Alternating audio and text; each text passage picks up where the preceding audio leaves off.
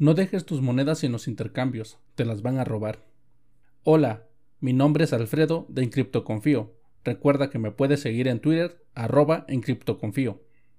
Esta semana nos enteramos de que un intercambio fue hackeado. La verdad no me sorprende. Según el intercambio reportó que le fueron robados el equivalente a más de un millón de euros. Y sobre todo, lo que no me sorprende es que posiblemente los administradores del mismo intercambio han declarado que no tienen solvencia para hacer frente a las pérdidas. Una lástima para todos aquellos que perdieron su dinero y aún más para todos aquellos que conocen los riesgos que implican dejar tu dinero en intercambios esperando que nunca suceda o que piensan que nunca les va a tocar a ellos y ya ven, perdieron su Bitcoin. Sé que es de mal gusto, pero aún así lo diré. No tus llaves, no tus Bitcoin.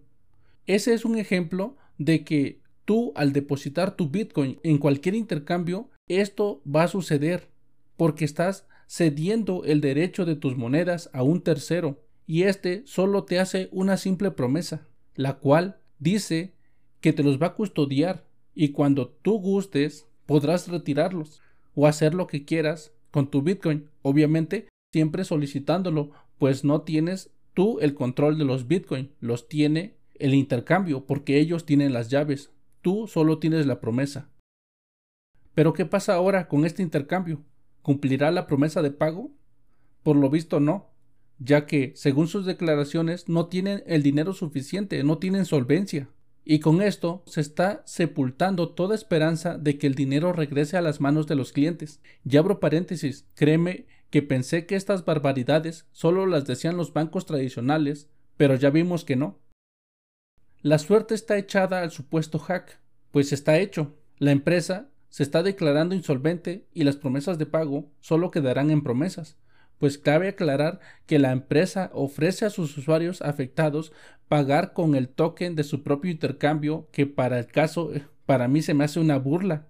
Por favor, no confíes tu Bitcoin en los intercambios ni en nadie más. Recuerda que con Bitcoin no necesitas quien te cuide tu dinero, Tú lo puedes hacer fácilmente, en minutos. Ahórrate pasar malos ratos y estas experiencias que no dejan mucho que desear.